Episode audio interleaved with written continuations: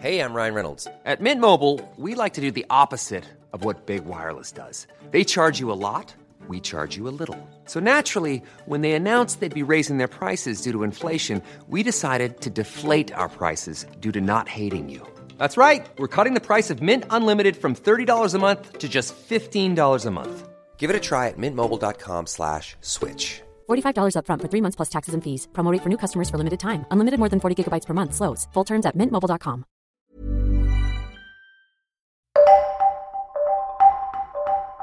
Bonjour, c'est Nora Mzaoui. Je vous raconte des choses depuis mon appartement pour Vanity Fair et ça s'appelle les confinades. Voilà, le déconfinement est arrivé. Alors personnellement, j'ai passé la journée du 11 mai chez moi.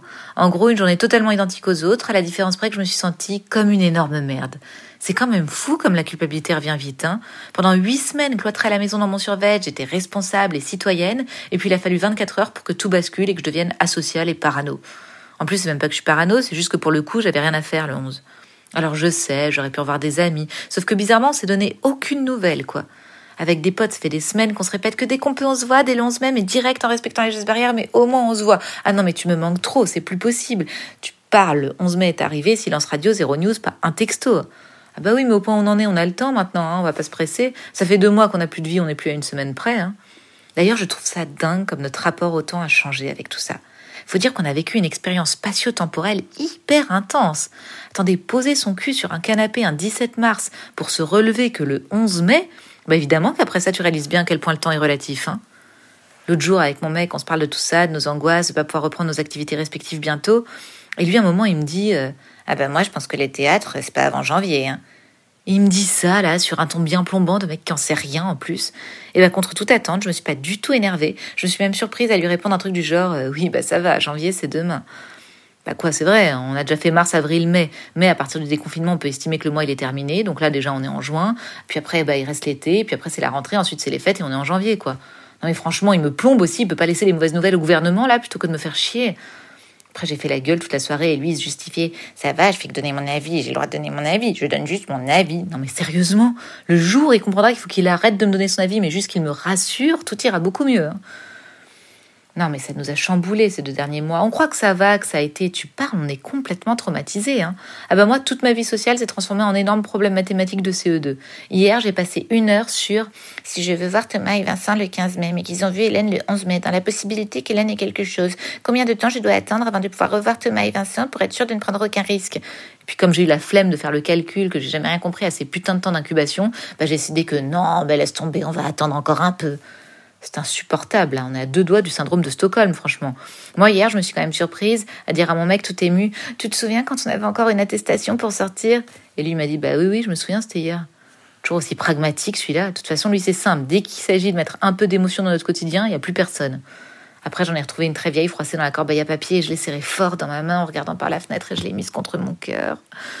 Non, mais je suis perturbée, je crois, mais parce que je ne comprends pas ce qu'on peut faire ou pas, ce qui est risqué ou pas. Moi, je ne peux pas aller au Carrefour Market en ayant l'impression de faire quelque chose d'incroyable, ou alors j'ai vite devenir très très conne, quoi. On passe d'une obsession à une autre. Là, la nouvelle obsession, c'est de voir ce qui se passe. Toute la journée, on se répète ça en boucle. Si on doit voir des potes, si on doit prévoir des réunions, des vacances, voir de la famille, oh ben on va attendre un peu pour voir ce qui se passe. On s'est tous mis une nouvelle échéance psychologique, c'est le 2 juin. Si le 2 juin ça va, alors on pourra peut-être considérer la vie en vrai. Bah oui, mais parce que l'idée même de tout gâcher, là, c'est intellectuellement insupportable d'avoir fait tout ce travail pour rien. Oh, franchement, ce serait horrible. C'est comme quand tu te promets de plus donner de nouvelles à un mec que tu tiens, que tu tiens, que tu tiens, et que tu craques avec un texto bourré au bout de huit jours. Bah c'est nul, c'est nul. Tu te dis, non mais franchement, tu te méprises. Tu te dis, à ce stade-là, j'aurais pu le harceler tous les jours, ça aurait été pareil, quoi. L'autre jour, j'en parle à mon ami manager en burn-out, là, celle dont je vous avais déjà parlé. Je voulais savoir comment c'était passé, la reprise dans les bureaux, les transports, tout ça.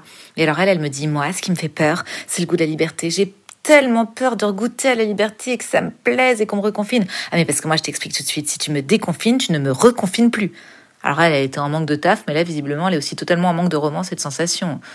Puis le coup de la liberté, calmons-nous. C'est quand même une liberté très très surveillée. On est tous là à se scruter, à se faire des petits interrogatoires en douce pour savoir qui est éligible à un éventuel verre entre amis ou pas.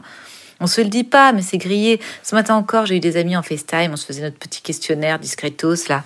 Ah ouais, vous êtes sortis, vous? Vous avez vu qui alors? Vous avez vu du monde? D'accord, combien de personnes?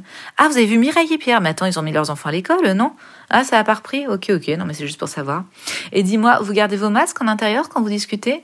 Ok, d'accord, super. Mais à table, vous les retirez, du coup, les masques, vous êtes obligé de les retirer quand vous mangez. Non, mais franchement, c'est hyper désagréable d'en arriver là. Puis évidemment que tu retires ton masque pour bouffer. C'est quoi ces questions à la con? Après, franchement, j'ai vu pire que moi. J'ai des potes totalement radicalisés. Ils m'ont quand même sorti, euh, nous à la maison, on accepte de recevoir que ceux qui ont été confinés seuls, qui sont sortis moins d'une fois par semaine et qui ont payé toutes leurs courses avec le sans contact. Le sans contact, le truc qui a supporté tout le monde encore en J-1 avant le Covid.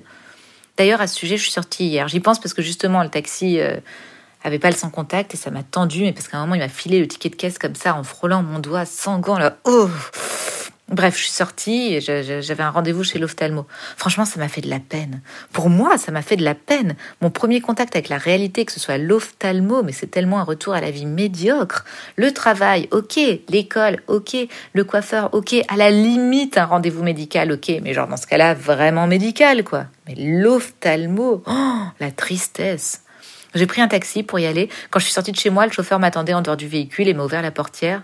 Ah bah c'est la première fois de ma vie que j'apprécie autant ce geste. C'est comme le sans contact. Autant avant ça me tapait sur les nerfs, autant là franchement si on peut m'éviter de toucher une poignée de porte, tu peux être sûr que je te mets 5 étoiles. On a roulé les quatre fenêtres grandes ouvertes pour bien aérer le véhicule alors que ça caillait dehors. Et puis bah, sur la route, évidemment, on a parlé du virus. Enfin, on a parlé du virus. On a raconté n'importe quoi pour faire passer le temps, quoi. Alors lui, le chauffeur, il pense que tout ça, c'est une mascarade. Donc moi, je lui dis, c'est-à-dire une mascarade.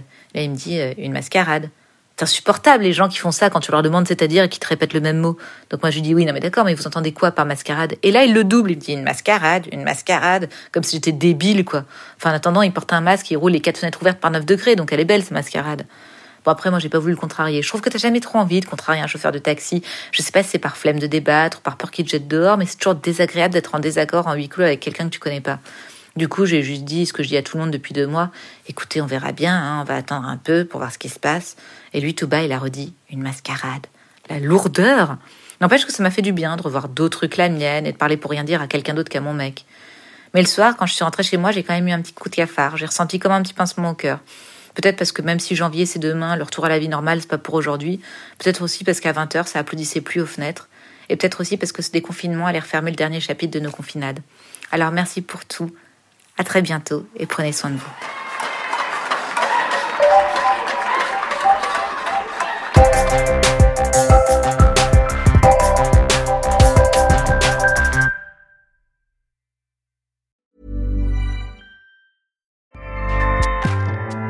ACAST powers the world's best podcasts. Here's a show that we recommend. Are you a reality TV junkie? Do you ever think, dang, I wish I had someone to talk to about all the trash TV that I watch? Well, look no further, garbage lover, because Reality Gaze is a podcast for you. Hello, I'm Maddie. And I'm Poodle, and we're the Reality Gaze. We talk about all your favorite unscripted shows like The Golden Bachelor, Love is Blind, and TLC's big, messy behemoth 90 Day Fiancé. And if you're driving to work, folding laundry, or just pretending to listen to your husband talk about sports, just put on the pod, and you've instantly got two gay besties spilling all the tea and reading these people for filth. So come at us, y'all. Find Reality Gaze wherever you listen to podcasts.